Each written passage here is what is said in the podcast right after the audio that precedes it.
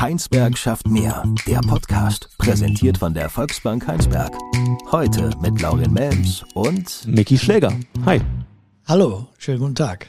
Micky Schläger, ähm, ich glaube, der Name sagt jetzt einem jetzt nicht vielleicht direkt was, äh, aber man kennt dich von den Höhnern äh, oder unter anderem von den Höhnern. Du bist Keyboarder da seit 2015 mittlerweile. Äh, kommst aus Erkelenz ja. und bist jetzt quasi in die große Welt nach Köln umgezogen. Wohnst du eigentlich in Köln mittlerweile oder hast du auch noch Dependance in, in Erkelenz? Ganz viele Fragen zum Start. ähm, ich wohne noch in Erkelenz, äh, ich bin in Erklenz tief verwurzelt, da ich in Erklenz seit über 20 Jahren eine Musikschule betreibe, die nach wie vor auch noch läuft, Enjoy Music and More. Meine Familie wohnt in Erklenz. Ähm, und ich weiß jetzt nicht genau, wo du wohnst, aber äh, in Erklenz kann man mit dem Namen Schläger schon ein bisschen was tun. So, so war das jetzt nicht gemeint. Ja, ja, ist, ist, ist, nicht schlimm.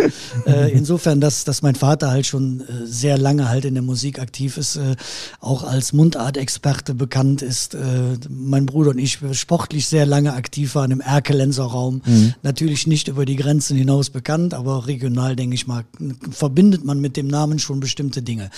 Äh, seit fünf, sechs Jahren, nee, seit 2015 genau, äh, bin ich bei den Höhnern. Bin aber nach wie vor in Erkelenz wohnhaft, sesshaft und das wird sich auch so schnell nicht ändern. Das ist ja schon mal sehr schön. Was sind so die Ecken, wo du sagst in Erkelenz, ja, da fühle ich mich besonders wohl? Ich bin da groß geworden. Ich bin äh, da zur Schule gegangen. Ich habe im Cusanus-Gymnasium mein Abitur gemacht. Mein Vater hat da sein Abitur gemacht. Meine Tochter hat da auch ihr Abitur gemacht. Also wir sind in Erklenz äh, sehr verwurzelt. Äh, durch die Schule sowieso äh, habe ich halt äh, eine, sehr enge Bindung zu Erklenz, da ich auch immer noch äh, selber unterrichte in der Schule.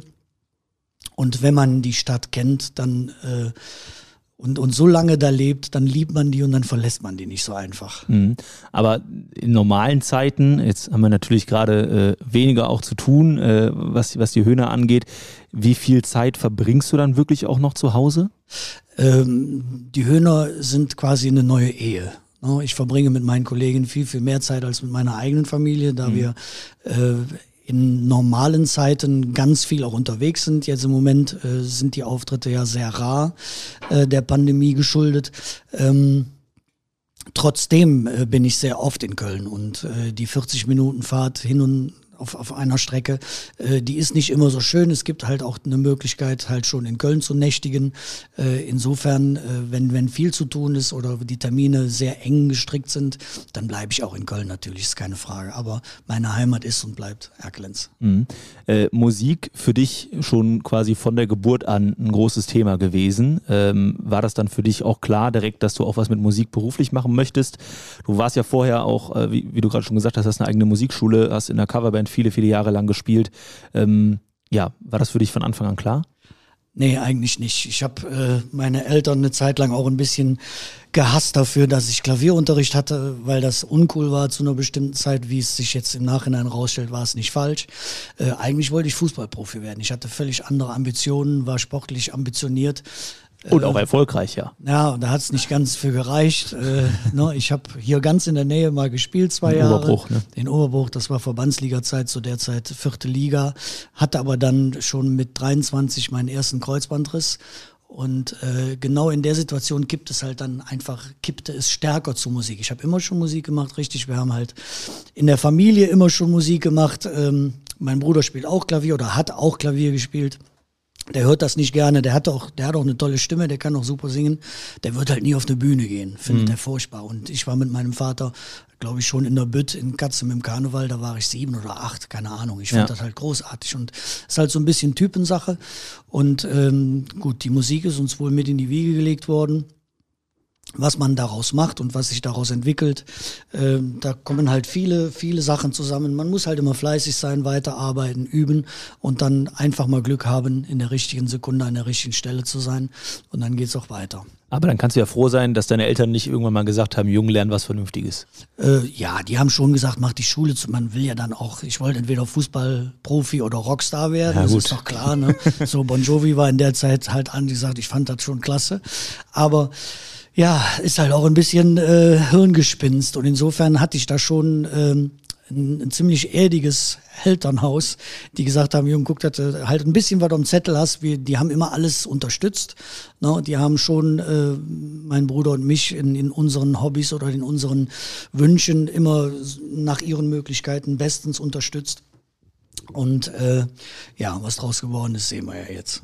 Und dann äh, haben wir eben schon angesprochen, 2015 kam dann der Schritt zu den Höhnern, die haben neuen Keyboarder gesucht. Ähm, Henning, Henning Krautmacher hat das dann ganz schön mal erzählt, äh, wie das dann äh, funktioniert hat. Dann kam eine E-Mail. Ich spreche von dem Selbstbewusstsein dieses Mannes. alle, alle anderen haben im Betreff, äh, äh, ihr sucht nach einem Keyboarder. Ja, Betreff Keyboarder gesucht. Mickey hat auch eine E-Mail geschickt, um äh, sich mit uns zu treffen. Da stand im Betreff Keyboarder gefunden. Selbstbewusst. Ja, ich glaube, äh, so ein bisschen große Klappe gehört da einfach mit dazu. Das heißt, äh, das Selbstbewusstsein entwickelt sich ja äh, zumindest bei mir aus dem, was man tut und äh, aus dem Respekt, der einem gezollt wird für die Sachen, die man tut. Und äh, insofern habe ich äh, in, in dem Moment von einem Kollegen gehört, dass halt bei den Höhnern sich was tut. Äh, ich habe ja auch äh, eine ganze Zeit mit Ralle Rudnick zusammen äh, in einer Band gespielt. Wir haben Ute Freudenberg begleitet, der äh, Jahre zuvor schon bei den Höhnern war. Als ich das mitbekam, habe ich schon gedacht, auch das wäre auch eigentlich was für, für mich so. Ne? Ähm, das war aber zu der Zeit halt noch stand das halt nicht zur Debatte. So, und dann habe ich halt äh, das von einem Kollegen in der Schule in Erklenz nachmittags gesagt bekommen und der sagte so, ja, für ihn wäre das eigentlich nichts so. Und dann habe ich so gedacht, doch, für mich ist das was. So, und dann habe ich mich hingesetzt und habe halt diese, diese ominöse Mail verfasst. Da waren auch noch ein paar andere lustige Sachen drin, die er glücklicherweise nicht äh, zum Besten gegeben hat. Und daraufhin wurde sich dann auch sofort gemeldet. Ja. Das wollte ich gerade fragen. Also da, da kam dann irgendwie direkt irgendwie zwei Tage später eine Antwort. Äh ja, da, äh, da war das Interesse oder die Neugier war halt einfach groß. Wer versteckt sich dahinter? Ne? Ich hatte natürlich auch ein bisschen geschrieben, äh, was ich gemacht habe, ne? eine kleine Vita mitgeschickt. Ich hatte halt auch ein, zwei Audiodateien mitgeschickt, damit man halt mal ein bisschen hört, wie, wie spielt der Typ oder wie singt er auch. Und äh, hatte das schon äh, sehr vollständig äh, da halt beworben. Aber es waren halt ganz viele andere auch, die sich da beworben hatten und insofern äh, eine große Herausforderung. Wie läuft denn so ein Bewerbungsprozess eigentlich ab bei einer der, der größten Bands in, in Köln? Äh, also es ist ja jetzt nicht so, als wenn ich mich jetzt als Bankkaufmann irgendwo bewerben würde, meinen Lebenslauf dahin schicke, dann habe ich ein Bewerbungsgespräch und, und, und, dann bekomme ich eine Zusage oder eine Absage. Wie ist das in der, in der Musik? Ja klar, äh, schlussendlich kommt es, kommt es darauf an, äh, du wirst zur Audition eingeladen und dann musst du liefern. Man sieht das ja, äh, die, die ganzen Castingshows, die gibt's ja im Fernsehen zur Genüge. Ähm, das läuft bei den Bands im Prinzip genauso ab. Das heißt, du klärst natürlich im Vorfeld äh, über Referenzen, die derjenige hat oder über Informationen, äh, die man von Kollegen einholt, die schon mal mit jemandem gespielt haben und so weiter. Insofern waren auf, auf dieser Position über 100 Bewerbungen, auch von vielen Kollegen, die ich auch kenne oder kannte, äh, auch gute Leute dabei, äh, mit denen man zum Teil ja sogar befreundet ist, wenn man in der Branche halt schon mal ein bisschen länger unterwegs ist. Ja, und dann kommt es irgendwann zu diesem Casting und äh, du musst fünf Titel vorbereiten und dann spielst du die mit der Band. Ne? Und davon waren zwei Tage, waren glaube ich insgesamt so in der Endauswahl zehn Leute. Aus den zehn Leuten wurden noch mal drei und aus den drei Leuten wurde dann einer. Was war das für ein Gefühl, als du dann die Nachricht bekommen hast, äh, du bist es? Ja, das war schon ein ergreifendes Gefühl. Äh, derjenige, der äh, diese, diese Informationen telefonisch äh, überbracht hat, der war, glaube ich, ein bisschen schockiert, weil ich habe aus dem Reflex, habe ich, glaube ich, gesagt, ach du Scheiße. Und äh, der wusste da aber nichts mit anzufangen, dass das bei mir durchaus auch positiv belegt sein kann, wenn man sowas sagt.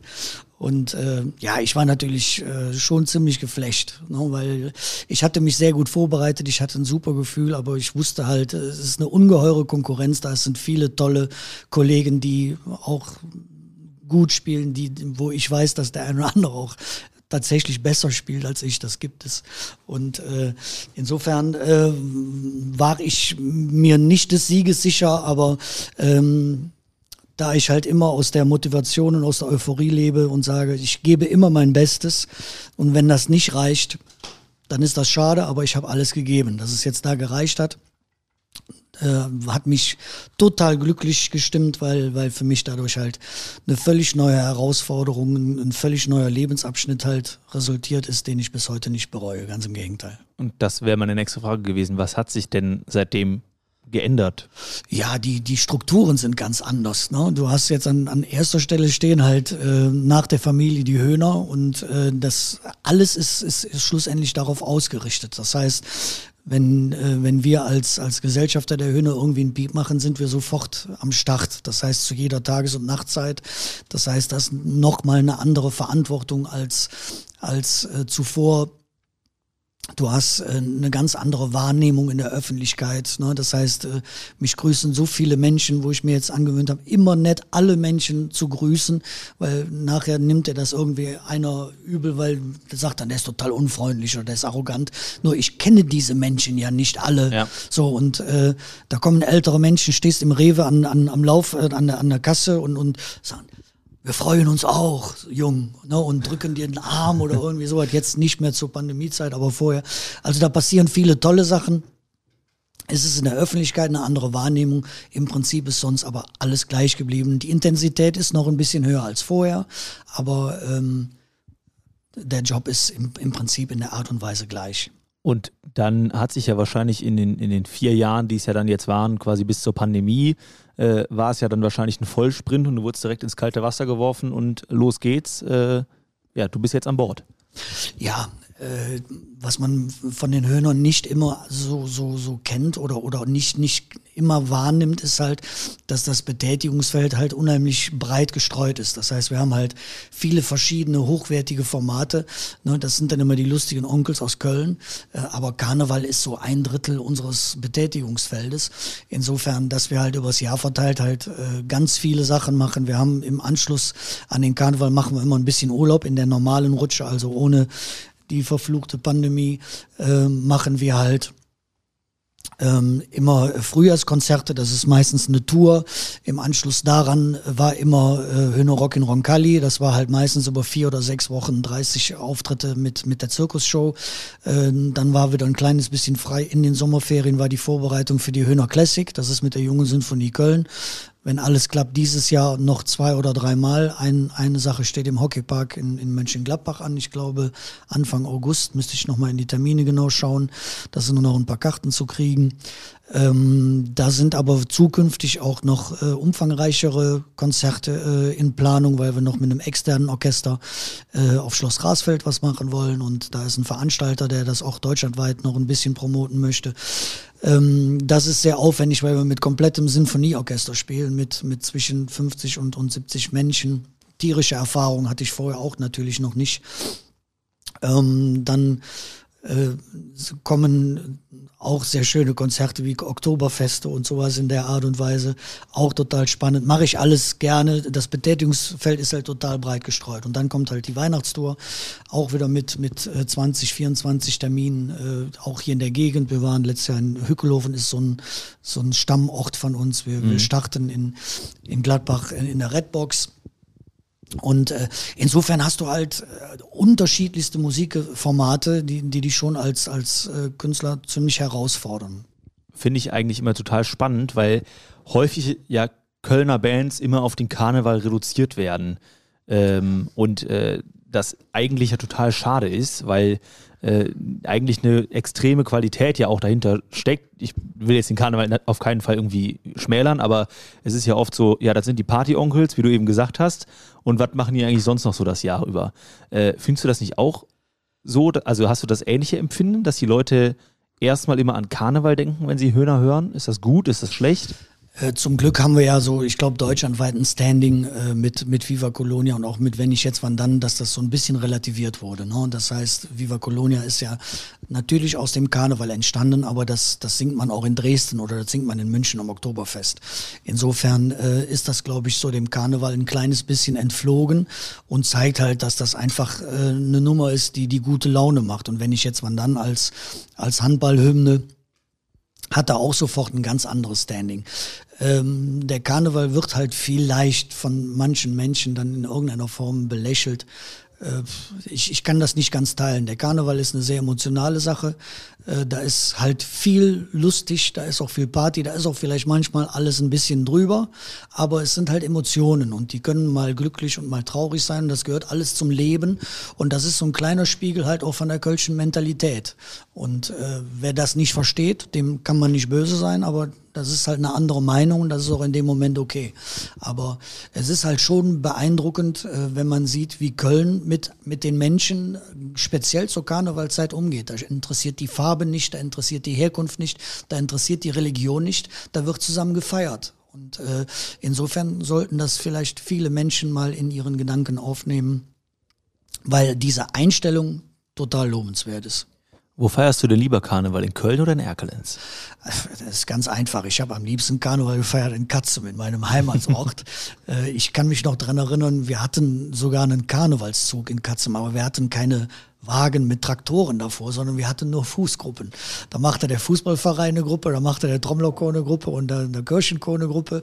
Und dann sind wir halt in irgendwelchen selbst gefummelten äh, Kostümen äh, mit Bollerwagen, wo halt so ein bisschen Kamelle drin war. Und ja, zu der Zeit waren wir Kinder, haben auch noch nicht getrunken, sind wir halt durch den Ort gezogen. Das war, das ist mein Lieblingskarneval. Ja. Das ist halt total schön. Äh, wenn du siehst, der, der Karnevalszug in Erklenz oder geh nach Gladbach oder geh nach Düsseldorf oder Köln äh, das sind natürlich völlig andere Dimensionen. Ist natürlich nicht, nicht annähernd so zu vergleichen. Nur dieser Straßenkarneval, der dann vergleichbar mit dem, mit den Wedelszügen in Köln, wenn, wenn du das mal erlebt hast und selber mit durch die Straßen ziehst, das ist eigentlich das, was Karneval ausmacht. Durftest du mittlerweile schon mal im großen Kölner Rosenmontagszug mitfahren? Mitfahren nicht, äh, aber das ist ein großer Wunsch, der auch realisiert werden kann. Da gibt es zum Glück inzwischen einige Kontakte. Äh, bis jetzt hat es noch nicht geklappt. Äh, ich hoffe, dass aber in den nächsten ein, zwei Jahren die Möglichkeit mal besteht. Da gibt es, wie gesagt, die eine oder andere Möglichkeit.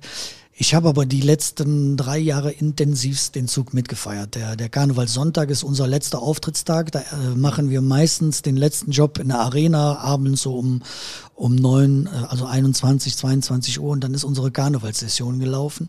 Und äh, wir haben jetzt mit den mit den jüngeren Mitgliedern der Band und mit der Crew meistens dann im Anschluss dann uns einfach auch das Recht rausgenommen, nicht selber krachen zu lassen und dann ein bisschen gefeiert. Das heißt, man schläft dann auch in Köln und äh, montags treffen wir uns dann auf der WDR-Bühne ne, äh, direkt, um, um dann den Zug auch noch zu gucken und da feiern wir halt einfach mal ausgelassen. Da sind wir wohl verkleidet, das heißt, da wird uns so schnell keiner erkennen, weil die Blöße wollen wir uns nicht geben. Wenn die Kraft das auch noch zulässt. So eine Nein. Session ist ja wahrscheinlich, äh, wobei zum Feiern hat man ja meistens immer noch irgendwelche Reserven. Ja, ich muss dazu sagen, äh, man muss sich natürlich wie bei jedem Job äh, auf, auf so eine Sache einstellen. Und ich denke, es gibt viele Jobs, die erheblich anstrengender sind. Es gibt äh, Jobs, die, die körperlich sehr viel abverlangen. Es gibt, es gibt äh, Jobs, die, die mental total viel abverlangen ähm, wir merken jetzt in dieser Zeit, dass, dass äh, uns als Musiker eine klare Struktur in, im Ablauf des Tages, wenn du auf Tour bist, ähm, halt einfach viel besser tut. Ne? Das heißt, du stehst morgens auf, du, du versuchst vielleicht ein bisschen Sport zu machen, um den alten Kadaver, deinen Körper ein bisschen zu trainieren. Äh, du, du ernährst dich gesund, du guckst, dass du halt alles erledigt hast. So spätestens ab zwei, drei Uhr nachmittags äh, fährst du irgendwo Richtung Auftrittsort, du machst einen Soundcheck, du machst abends deinen Job und dann fährst du nach Hause. In der, in der Karnevalsrutsche hast du halt das schon ab mittags, dann machst du halt sechs, sieben oder acht Auftritte. Das heißt, man, man richtet alles darauf aus.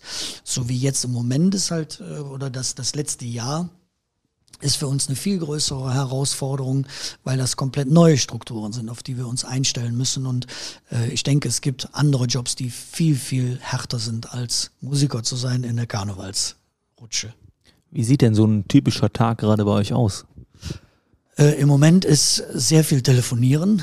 Das heißt, äh, wir haben, haben sehr viele Telefonkonferenzen, Videokonferenzen, weil ja gar nicht der Kontakt so komplett stattfinden darf und wir da uns auch sehr dran halten. Wir haben sogar jetzt schon äh, bei sehr vielen Dingen äh, Schnelltests für uns selbst eingeführt, damit da halt auch äh, ein, ein halbwegs sicheres Gefühl ist, durch diese schwierige Zeit zu kommen. Äh, ich bin in den letzten zwei Monaten, glaube ich, elfmal getestet worden. Bei jeder Fernsehproduktion, egal wo du hinkommst, machst du halt einen PCR-Test oder so einen Schnelltest, dass du nach einer Viertelstunde Bescheid weißt, okay.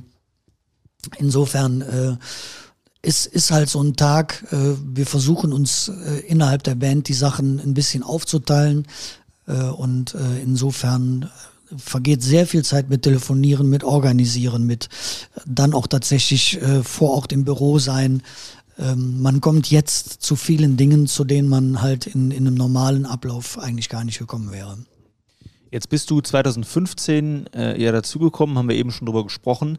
Ähm, das ist ja eine Zeit, die im Kölner Karneval oder in der Kölner Musiklandschaft auch sehr interessant ist. Ne? Wir kennen alle auch Casala, äh, Cat Querbeat, ähm, Bands, die auch andere Töne spielen, nochmal ein bisschen mehr auch auf die Zwölf gehen. Wie erlebst du die Höhner da drin äh, in, diesem, in diesem Wandel und ähm, ja, wie, wie empfindest du diesen Wandel?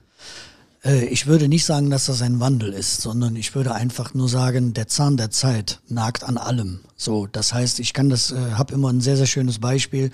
Als ich angefangen habe, äh, Covermusik zu machen und mit Justice hier in, in, in Erklenz und Heinsberg und in Gladbach unterwegs war, äh, da haben wir die Titel gespielt, die wir zu der Zeit cool fanden. Das waren aktuelle Titel. So und äh, ein paar Jahre später spielst du dann irgendwann die Sachen, die deine Kinder cool finden. Ne? Meine Tochter ist inzwischen 21 und äh, das heißt, das verschiebt sich halt einfach. Und irgendwann stehst du auf der Bühne und dann äh, schaut dich ein junges Mädchen an und denkst, ach, das ist aber ein hübsches Mädchen. Und dann sagt dieses Mädchen zu dir, entschuldigen Sie bitte. So, und dann denkst du, wieso sieht's die dich denn jetzt eigentlich? Na, und dann merkst du halt, dass du völlig aus dem Rennen bist, dass die dich halt äh, so in, in der Wahrnehmung einfach halt als älteren Herrn wahrnimmt ja, und da muss man mit leben. Das ist ganz normal. Und so ist das bei den Höhnern auch ein kleines bisschen. Bedeutet, Casala Cat Ballou, Querbeat, Milieu sind inzwischen für mich äh, ganz tolle, nette Kollegen. Ich habe sie halt alle inzwischen äh, kennengelernt, mit dem einen oder anderen sogar schon intensiv zu tun gehabt. Äh, man, man tauscht sich aus und geht da halt sehr, sehr kollegial miteinander um, was ich super klasse finde. Wir hatten ja jetzt kürzlich noch äh, das Tauschkonzert, wo wir mit... Sehr schöne, sehr schöne Sendung. Wo wir zum ja. Beispiel mit Cat Ballou Sachen getauscht haben und mit Casalla und man ist da schon im regen Austausch und ähm, man berät sich auch ein bisschen. Man, man ist da eher äh, doch sehr, sehr äh, kollegial unterwegs, was, was ich super toll finde, ne? weil man ist nicht wirklich Konkurrenz, sondern das ist schon ein großes Miteinander. Und die Jungs sind halt einfach alle ein bisschen jünger. Ne? Und da muss man sich nichts vormachen. Dann kann man jetzt sagen, gut, wenn jetzt die Höhner alle mit roten Chucks auf die Bühne kommen würden, dann würde man sagen, die Höhner haben sie nicht mehr alle. Ne? Insofern wird es natürlich bei den Höhnern zukünftig auch eine Entwicklung geben und die Band wird sich weiterentwickeln. Aber wir haben halt einfach ganz viel Tradition auch im Gepäck. Ne? Mhm. Und das ist halt ein Liedgut, das sind Hits, äh, das sind, das sind fast fünf Jahrzehnte Musik, äh, die ich halt äh, total respektiere und die ich auch weiter pflege. Was nicht heißen soll, dass die Hühner sich auch irgendwie weiterentwickeln werden. Aber insofern ist es ein ganz normaler Prozess, dass halt jüngere Bands, ich weiß nicht von Casala, ob ihr das wisst, der Ena, ja. Der ist aus Heinsberg, der ist hier aus unserer Ecke. Der Trommler ist sogar auch aus unserer Ecke hier. Und äh, insofern gibt es da ganz viele lustige Gemeinsamkeiten, die man dann erst nachher äh, erkennt und rausfindet. Aber das sind junge Bands, die machen super tolle Musik. Ich war äh, noch von nicht allzu langer Zeit im Gloria bei Casala, ich war bei Cat Ballou beim, beim, bei dem Jubiläumskonzert in der Arena. Ich finde die großartig. Mhm. Ja, das äh, bekomme ich auch öfters gespiegelt, äh, dass diese, diese Gemeinschaft irgendwie in den, der Kölner Bands tatsächlich auch irgendwie was, was Besonderes ist, äh, wo, worauf, man echt, worauf man echt stolz sein kann. Ähm, wenn du jetzt diesen Kölner Karneval an, an, sich mal, an sich mal siehst, glaubst du, dass sich jetzt über dieses, über dieses Jahr Pause da auch nochmal was verändern wird? Ähm, es wird sich definitiv was verändern. Äh, das, das ist aber eher ein existenzielles Problem, weil ähm, die, die Pandemie wird halt mit Sicherheit Folgen haben. Insofern, dass ich sehe bei uns, dass wir nur durch ganz, ganz eklatante Einschnitte äh, und auch mit Inanspruchnahme der ein oder anderen Unterstützung überhaupt weiter existieren können, zumindest in der gewohnten Form. Bedeutet, äh, wir versuchen alle externen irgendwie mit am Start zu halten, was sehr, sehr schwierig ist. Die versuchen natürlich in, in ihren Bereichen auch Unterstützungen zu beantragen. Nur, wir verdienen einfach seit einem Jahr kein Geld mehr. Das heißt, wir arbeiten aber so, als wenn nichts gewesen wäre. Das heißt, du, du hast fast noch einen höheren Aufwand als vorher und es kommt kein Geld rein. Du hast äh, fünfstellige Betriebskosten, die jeden Monat einfach anfallen. Du willst ja nicht alles aufgeben. Du willst ja nicht dein Büro einfach abgeben, den Fuhrpark. Und du kannst ja auch nicht die Instrumente verkaufen, weil es könnte ja sein, dass es in drei Wochen wieder losgeht. Das weiß keiner. Ja. Ne? Und insofern äh, tut es mir natürlich super leid. Ich denke mal für die ein oder andere, vor allem junge Band, äh, die sich erst in den letzten ein, zwei Jahren quasi zu, zu dem kompletten Profitum entschieden haben, alles aufgegeben haben und einfach auch noch nicht die Ressourcen haben oder auch noch nicht so äh, vorausschauend geplant haben, wie wir das vielleicht gemacht haben. Und man dann halt auch aus, aus äh, anderen Ressourcen noch schöpft und ähm, natürlich so lange im Geschäft ist und dann natürlich auch ein bisschen was aufgebaut hat, damit es in schlimmen Zeiten auch eine Zeit kompensiert werden kann. Aber auch wir kommen da an unsere Grenzen und müssen extreme Einschränkungen äh, äh, machen, sonst funktioniert das nicht. Und das ist natürlich ganz tragisch äh, für die für die Leute oder für die Firmen, die Technikfirmen, die Caterer, die Security-Firmen, alle, die da dran hängen. Äh, da ist der ein oder andere schon hinten runtergefallen. Das ist tatsächlich so. Und ich glaube, das vergisst man auch einfach oft, dass eine Band nicht nur ein Hobby ist, wo man, wo man mal mit ein paar Freunden mal eben eine, eine Runde Musik macht und da ein Konzert spielt und da ein Konzert, sondern es ist ein Unternehmen.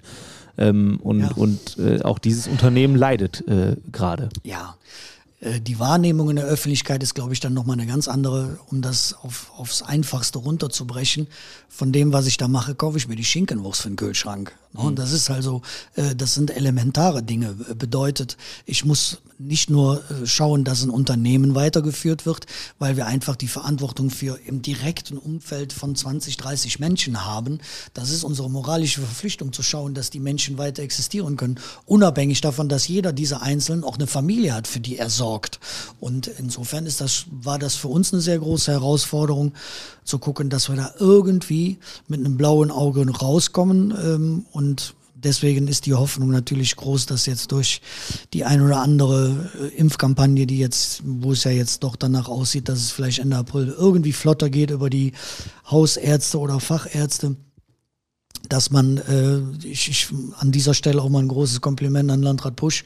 War äh, letzte Folge auch bei uns zu Gast. Ja, ja. schade, hätte da liebe Grüße bestellen können, der halt einfach mal zwei Millionen Schnelltests kauft und ja. guckt, dass der Schulbetrieb wieder losgeht. Da sind viele andere Städte oder Kreisverbände halt, stehen da noch völlig im Dunkeln. Da, da gehen die Kinder nicht zur Schule, haben halt äh, nur äh, Homeschooling und das in, in, in sehr skurrilen Formen. Also es ist ein sehr, sehr umfangreiches Aufgabenfeld und, und dem gerecht zu werden, ist sehr anstrengend. Mhm. Äh, dann habt ihr aber wahrscheinlich, jetzt hört man ja auch von vielen äh, Bands, äh, jetzt nicht nur aus der Kölner Szene oder anderen Musikern, die gesagt haben, okay, dann nutze ich jetzt die Zeit und schreibe nochmal ein, zwei, drei, vier Songs. Ähm, kann, man das, kann man das so auf Knopfdruck zu sagen, okay, jetzt habe ich gerade kein Konzert, jetzt setze ich mich mal hin und schreibe mal, schreib mal ein neues Album? Ja, da gehen die Meinungen sehr auseinander. Es gibt halt also tatsächlich Menschen, die setzen sich hin und sagen so, ich schreibe dir jetzt ein Lied, äh, was daraus wird, lasse ich mal so im Raum stehen. Ähm, da für mich die Definition Musik Emotion ist und Emotion äh, gibt's in vielfältigster Art und Weise und die resultiert meistens aus irgendwelchen Begebenheiten, durch irgendwelche Sachen, die gerade passieren. Äh, wir unterhalten uns, du, du findest das schön, hast eine positive Emotion oder, oder findest es furchtbar und denkst, ja, keine Ahnung. In dem äh, Fall finde ich es übrigens schön. Dankeschön, kurz. hätte ich jetzt auch mit gerechnet, danke. ähm, das heißt, ähm, ich muss ganz ehrlich sagen, wir hatten doch relativ deutlich, ich will nicht sagen eine Blockade, aber du warst mit so vielen Themen beschäftigt, äh, dass du erstmal schaust, du musst dich neu aufstellen. Wir haben unser Büro halbiert. Wir haben geguckt, dass wir irgendwie weiterkommen. Äh, wir mussten das komplette Büro umstrukturieren. Ähm, es gab so viele Dinge zu bewältigen, dass erstmal eine ganze Zeit das schon ein bisschen wie eine Lähmung war, zumindest was den kreativen Bereich betrifft. Ich muss sagen, seit ein paar Wochen entwickelt sich das wieder. Wir haben jetzt, äh, wir haben halt eine sehr kreative Band. Äh, wir hatten jetzt schon zwei, drei Meetings, wo wir dann mal so äh, unsere neuen Ideen uns vorstellen. Und dann waren da halt Rookie 20, 25 Sachen auf dem Zettel. Da ist halt auch schon mal viel Schrott bei, aber es sind natürlich auch ein paar sehr, sehr interessante Sachen dabei. Ja. Und daran versuchen wir jetzt zeitnah auch weiterzuarbeiten. Ja. Wie entsteht denn dann so ein Song weiter? Also irgendjemand bringt die Idee rein und dann gibt es dann erst die Melodie. Das ist ja immer so die Klassikerfrage, ne? Gibt es dann erst die Melodie oder erst den Text? Nein, es, es, gibt, äh, es gibt da völlig unterschiedlichste Herangehensweisen. Ähm, das ist meistens ein bisschen typenabhängig. Abhängig. Äh, der eine schreibt ganz viele Texte, hat dann vielleicht nur so grob eine Melodie, wenn überhaupt im Kopf, ist also mehr der Wortakrobat. Und ähm, andere schreiben halt eher Musik, haben eine Melodie, haben, haben ein harmonisches Gefüge dazu, haben schon Arrangementvorstellungen und das trägt man halt zusammen und dann versucht man sich zu befruchten, ne? dass man sagt, okay, ich nehme den Text von dir, ich nehme meine Musik dazu, guck, wie das übereinander passt oder jemand anders nimmt sich die Musik und sagt, pass auf, ich versuche jetzt mal das und das und so ergibt sich das. Ne? Es, es gibt halt auch Leute, die dir das komplett anbieten, wo du halt einen kompletten Song fertig vorgeschlagen bekommst. Ähm, Insofern ist das total unterschiedlich. Also man kann das nicht so kategorisieren. Was bist du für ein Typ? Ich singe einfach Schalalala mit, mit einem harmonischen Gefüge. Also ich habe Melodien im Kopf, ja. äh, habe dann immer nur Bruchstücke an Texten und mache dann auch schon mal ein bisschen so Fantasiesprache äh, oder singe auch ein englisches Kauderwelsch, nur damit man mal eine Vorstellung hat, wie das ja. mit Vokalen und Konsonanten klingen würde, wo dann auch der eine, ein oder andere Kollege oft amüsiert ist, wenn man das hört. Ähm, ich, ich muss dann, ich, ich brauche immer ein Thema, um Texte zu schreiben, aber ich sehe die Musik Musik erstmal getrennt davon. Das ist ein bisschen schwierig, weil ich glaube, es ist fast einfacher, wenn du einen Text hast, die Musik dazu zu machen, als wenn du die Musik hast, dann den Text dazu zu machen. Wie ist es denn für dich jetzt auf einmal auf Kölsch auch Musik zu schreiben oder auch sogar zu singen? Also ich meine, Erkelenzer, äh, man hört, du kommst hier aus der Ecke, äh, aber es ist ja doch nochmal was anderes als, als jetzt Kölsch. Ja, äh, zum Glück ist der Singsang gleich. Das heißt, es gibt Nuancen und es gibt äh, Nuancen ist halt vielleicht drehen sich die Kölner äh, natürlich verdrehen die die Augen. Es gibt ganz deutliche Hinweise äh, in in der Aussprache, die die den den Erkelenser Heinsberger Dialekt vom Kölner unterscheiden. Ähm, ich glaube aber, dass weder ein Saarländer noch ein Münchner noch ein Hamburger das registriert, weil dafür ist der Dialekt zu nah beieinander. Unser, unser Dialekt ist etwas weicher, da sind die, die Kölner etwas härter in, in, in, in verschiedenen Wörtern. Kleine Beispiele, wir sagen bei uns zu sieben, sagen wir Sieve, die, die Kölner sagen Sibbe, wir sagen, das ist das erste Mal, die sagen, das ist das erste Mal. So hast du so ganz kleine Nuancen. Ähm, ich höre dieses, diesen Kölner Dialekt, höre ich total gerne. Ich kann es an mir aneignen. Ich, ich habe Anna Havanna gesungen, da hatte ich aber zum Glück zwei Wachhunde rechts und links neben mir stehen, die mich da auch immer korrigiert haben, weil ich möchte das natürlich dann authentisch ja. machen. Und da gibt es schon äh, klein, die sagen immer, ich bin He geboren und bei uns sagen wir, ich bin Hey geboren. Ne? Mhm. Da ist halt ein I hinter. Und das sind halt nur so klitzekleinigkeiten, wo du in Köln sofort mit auffällst. Ja. Und äh, da versucht man natürlich schon, äh, die Sache auch möglichst perfekt zu bedienen. Und da geben die ehemaligen oder die alten äh, Bandmitglieder wahrscheinlich auch schon mal einen, einen Wink. Äh. Ja klar, und auch der, der Hannes und der Henning waren da immer sehr, sehr kritisch. Das heißt, äh, der, als ich die ersten zwei, drei Balladen gesungen habe, ich fand das großartig und habe mich da auch super wohl gefühlt. Das so, das war richtig geil. Und dann sage ich, pass auf, zwei Sachen. Ne? Aussprache und da muss er halt nochmal gucken. Und ja, aber nur so funktioniert das halt. Und so entwickelt man sich weiter und ich finde das auch toll, weil äh, wir haben den Anspruch, kölsche Musik zu machen, dann sollte man auch so sprechen oder singen zumindest. Mhm. Was wünschst du dir jetzt für die nächsten Monate? Lass mich raten, dass das es wieder losgeht. Das ist ziemlich einfach. Ich, ich wünsche, wünsche mir, dass, dass die Pandemie, dass dieser elende Virus äh, so bekämpft werden kann, dass halt die Menschen einfach wieder zur Normalität zurückkehren können. Das heißt, ob wir dann spielen oder nicht, äh, das wäre natürlich toll, aber in erster Linie geht es darum, dass, dass Kinder wieder zur Schule können, dass, dass Jugendliche sich treffen können, dass, dass die Menschen halt ihren äh, ihren sozialen Verpflichtungen nachkommen. Ich glaube, dass es ein Riesenproblem ist für viele Familien, für ältere Menschen vor allen Dingen, die immer davon zehren, dass sie halt noch Umgang mit, mit ihren äh, Bekannten oder Verwandten haben. Ähm, dass man wieder normal arbeitet. Es gibt ja tatsächlich immer noch Menschen, die fast von diesem Virus nicht betroffen sind. Das heißt, die ganz normal in der ganzen Zeit weitergearbeitet haben. Ich glaube, die Politiker haben es zum Teil auch nicht wirklich mitgekriegt, was eigentlich so alles passiert im Land. Finde daher so, so manche Handlungen einfach überhaupt nicht nachvollziehbar, weil die sind total undifferenziert. Und wenn die mal in die Ecken schauen würden, was hier und da passiert, würden sie vielleicht äh, die ein oder andere äh, Entscheidung nochmal überdenken. Äh, ich wünsche mir einfach, dass wir wieder ein bisschen Normalität gewinnen. Und wenn dann am Ende vom Tag auch mal hier und da noch ein Hühnerkonzert dabei rausspringt, wäre ich natürlich sehr glücklich, klar. Was nimmst du denn Positives aus diesem Jahr mit? Gibt es da was? Hast du irgendwie an dir selbst was anderes entdeckt? Bist du mehr in der Natur? Hört man ja viel. Ähm, oder hast du mehr Zeit mit deinen Kindern verbracht? Keine Ahnung. Ja, äh, die, die Motivation zu finden, diesen ganzen Wahnsinn irgendwie zu bewältigen, ähm, das, das, das ist nicht einfach. Ich, ich sehe es eher als eine Verpflichtung. Und daran versuche ich mich äh, irgendwie aufzubauen, dass ich zum Beispiel in meiner Schule mit gutem Beispiel vorangehe, dass, dass ich halt da alles so einrichte, dass man da auch wieder arbeiten kann. Wir haben relativ früh schon äh, komplett mit, mit Plexiglasscheiben ausgestattet, mit Desinfektion, mit Hygienekonzept, mit, mit einem Ampelsystem, die Treppe rauf und runter und so weiter, damit zumindest im Einzelunterricht da wieder was stattfinden kann ich kann nur total äh, verantwortungsbewusst mit der Situation in meiner Familie umgehen, mit, mit meinen Eltern, mit meinen Kindern, mit, mit meinem Bruder, mit, mit den Bekannten und so weiter. Insofern ist die Herausforderung eigentlich mit der Situation gut klarzukommen. Also im Moment, natürlich hat man Pläne, natürlich hat man hat man Vorstellungen, Ideen. Wir, wir planen jetzt schon ein Jubiläumsjahr 22. Insofern gibt's da ganz weitreichend schon Unternehmungen. Nur dadurch, dass das alles so hypothetisch ist, ne, ist es natürlich unheimlich schwierig durchzuhalten, weil äh, ich hatte so viele Sachen in der Hand, die heute interessant sind, die aber durch wieder irgendeine Entwicklung in der Pandemie am nächsten Tag schon wieder hinfällig waren. Sei es Konzerte, sei es irgendwelche Überlegungen, äh, Bestrebungen, etwas zu machen. Äh, und das ist auf Dauer schon sehr anstrengend. Das zehrt.